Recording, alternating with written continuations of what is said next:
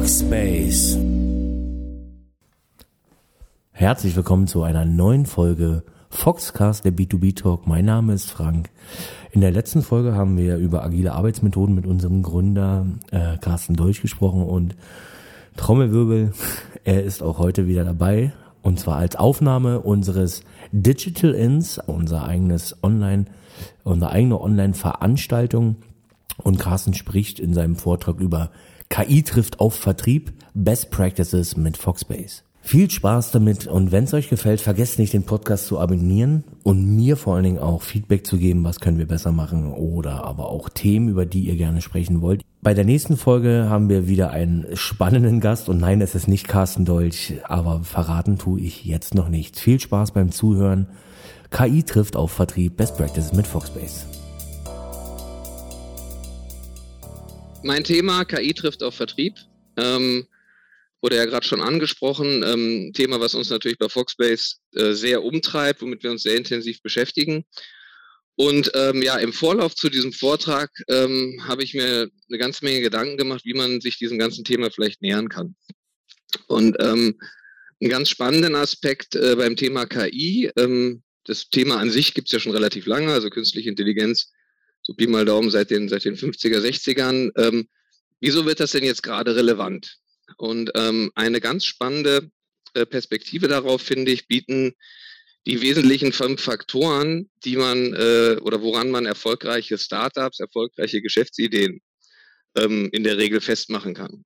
Also es gibt ähm, fünf Dimensionen, die man da in der Regel betrachtet und das ist zum einen die Idee, also die Einzigartigkeit, die die äh, die Großartigkeit der der der der Geschäftsidee, ähm, des, der der Lösung, des ähm, ja, der, der, der Innovation, die man dort erschaffen hat.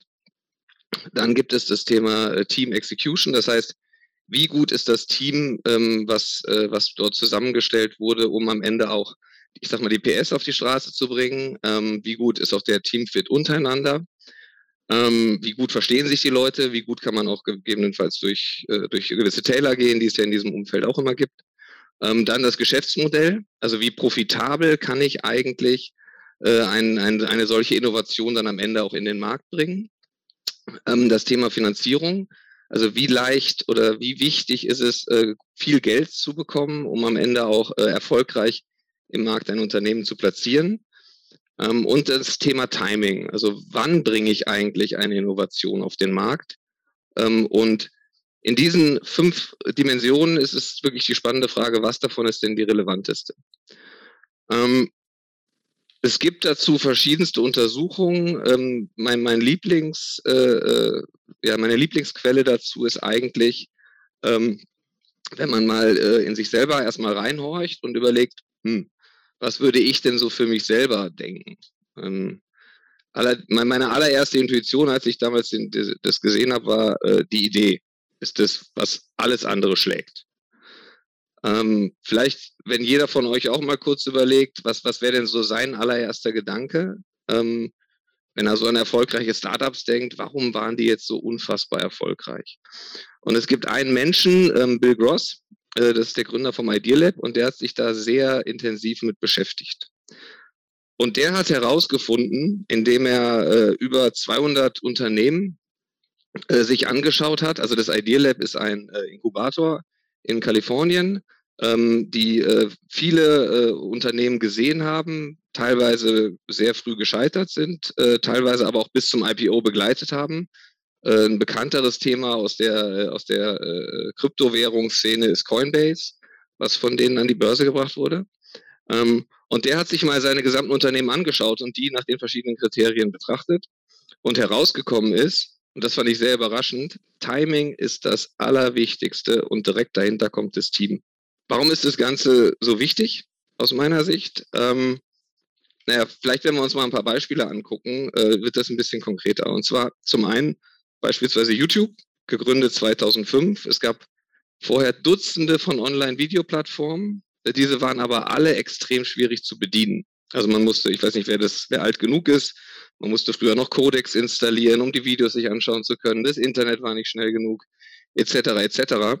YouTube wurde 2005 gegründet und just in diesem Moment hat, hatte man einen, hatte Adobe auch das Codec-Problem gelöst. Also auf einmal konnte man im Browser Videos anschauen. Internetverbindung war auf einmal, vor allem in den USA, in großen Teilen des Landes verfügbar. Und es war halt am Ende auch eine wirklich gute Idee, aber es gab eigentlich kein Businessmodell. Nur der, der, äh, das Timing war einfach perfekt bezogen auf, die Leute konnten den Service endlich konsumieren, einfach und, und schnell. Äh, viele dieser Unternehmen hatten vorher äh, sehr, sehr großen Wettbewerb, respektive diese Ideen gab es auch schon vorher, aber das Timing, was man hier dann sieht, ist ähm, einfach dann schlagend gewesen für den Unternehmenserfolg. Und wir haben ja gerade auch eine sehr spannende Situation, wo sich vieles äh, ändert. Äh, jetzt haben wir flächendeckend, jedenfalls in Deutschland, in großen Teilen, ähm, Internet ähm, und äh, sind sehr digitalisiert in unserem Alltag. Ähm, aber in den Unternehmen ist es natürlich ein großes Thema, wie weit sind die Unternehmen denn dort auch schon fortgeschritten. Und Corona hat so ein bisschen gezeigt, wer äh, hat da eigentlich seine Hausaufgaben gemacht und wer nicht. Thema Digitalisierung ist, ist, ist da, Corona als Katalysator dieses, dieses Prozesses. Und ähm, das Spannende, was man jetzt einfach sieht, ist, dass Kunden auf diese digitalen Kanäle gewechselt sind, ähm, die, äh, der, die, die angeboten werden. Ähm, und wer seinen Vertrieb, wer seine Geschäftsprozesse dahinter entsprechend schon digitalisiert hatte, konnte halt besser in der Corona-Krise auch durch diese Krise navigieren. Ähm, und das Ganze ist natürlich extrem spannend, wenn man das nochmal ein bisschen weiterdenkt, weil der klassische Vertrieb ähm, mehrstufig, ähm, viele äh, Parteien involviert, ähm, teilweise Händler, teilweise Vertriebsmitarbeiter. Wenn man dieses Digitale mal zu Ende denkt und ein bisschen ähm, weiter vielleicht auch in die, in die Zukunft nochmal schaut, taucht dort natürlich irgendwann eine Direct-to-Customer-Beziehung auf, die ich über digitale Kanäle auf einmal ja herstellen kann. Direct-to-Customer bedeutet, ich, ich etabliere einen Direktvertrieb, wo der Hersteller direkt an den Endkunden verkauft und vermarktet anstatt beispielsweise noch über Zwischenhändler zu gehen. Und in einem digitalen Setup, wo ich diesen direkten Kanal zum Kunden ja sehr einfach herstellen kann, über Webseiten, über Apps, über ähm, alle möglichen digitalen Touchpoints, wird dieses Thema natürlich sehr, sehr spannend. Ähm, jetzt gibt es grundsätzlich drei Arten in diesem äh, Direct-to-Customer-Ansatz. Das heißt, ich kann direkt online verkaufen. Ähm, da muss ich relativ viel auch noch selber drumherum machen, beispielsweise das ganze Thema Marketing.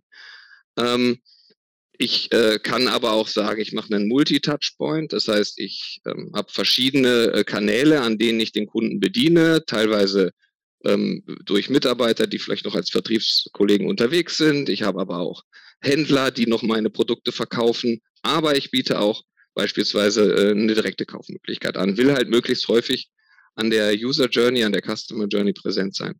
Und die dritte Form ist dann halt die Plattform, wo ich im Prinzip einen kompletten Markt bedienen möchte, ähm, eventuell kombiniert mit den Elementen aus dem Direct Sale und dem, dem Multi-Touchpoint.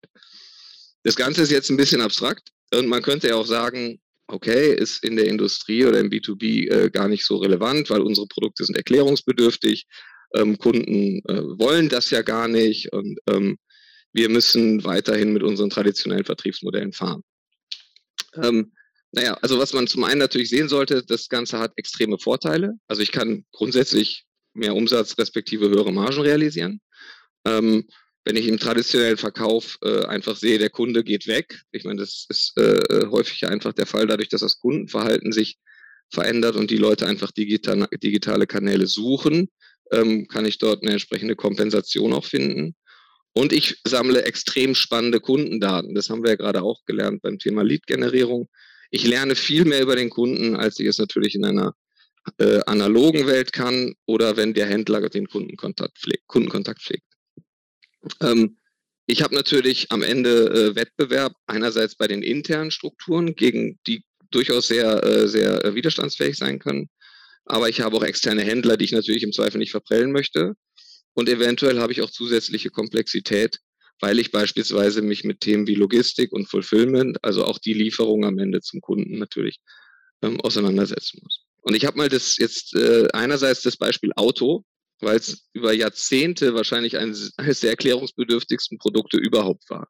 Also Leute gingen in den Laden, ließen sich beraten, wälzten Zeitungen, ähm, lesen Tests, haben, haben sehr viel Information verarbeitet, bis sie ein Auto gekauft haben.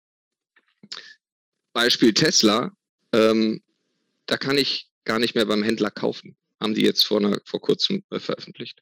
Sondern ich gehe zum Händler nur noch, wenn ich mir das Auto mal angucken möchte. Inzwischen sind, die Show, äh, sind es nur noch Showrooms, dass die Bestellung selber wirklich über den Online-Shop ab. Ähm, das heißt, Tesla hat einen direkten Kundenkontakt, sammelt extrem spannende Kundendaten, ähm, hat die komplette Preiskontrolle, ähm, welcher Kunde wie viel bezahlt, hat keine Händlermargen und kann natürlich die, die, die Customer Journey entsprechend sehr gut äh, auch, ähm, auch kontrollieren.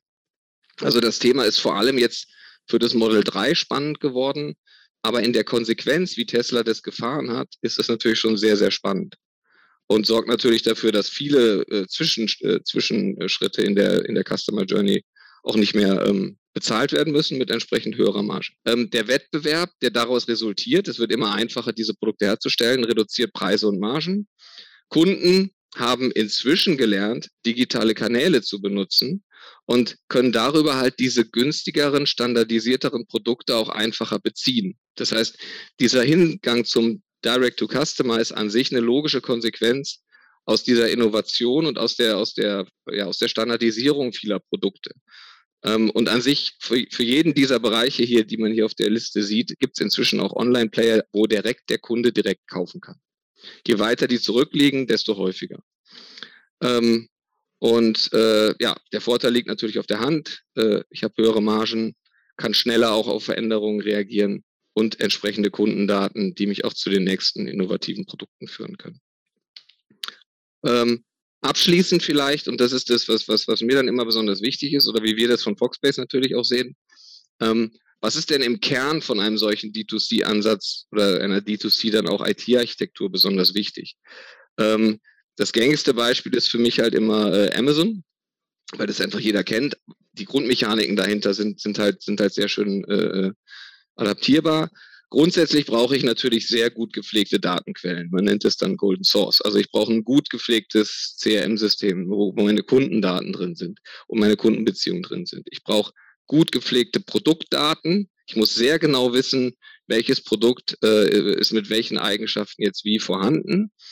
Und in der Enterprise Resource Planning, also im ERP, muss ich natürlich sehr genau wissen, was ist verfügbar, was was kostet was, ähm, äh, was kann ich wo einkaufen, etc.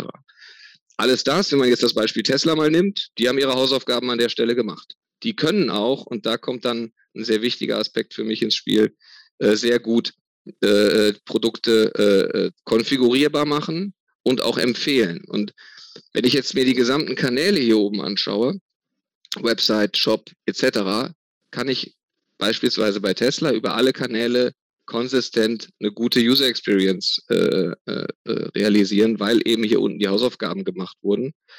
Bei Amazon aber auch ähnlich. Die haben halt auf der Webseite, äh, die haben natürlich Webseite Shop ist eins, aber in der Mobile App zum Beispiel auch, kriege ich einfach sehr gute Produktvorschläge. Und das ist das, was für uns, für mich im Kern von einer D2C-Architektur am Ende drinsteckt. Ich muss dem Kunden über die digitalen Kanäle gute Vorschläge machen. Diese guten Vorschläge kann ich mit allem, was die KI mir bietet, ähm, äh, realisieren und automatisieren. Das kann von einfachen Textsuchen über Machine Learning bis hin zu ähm, einfachen äh, Konfigurationsansätzen äh, gehen. Aber ich muss halt irgendwie dem, dem Kunden schlaue Vorschläge machen und mit ihm intelligent ähm, interagieren.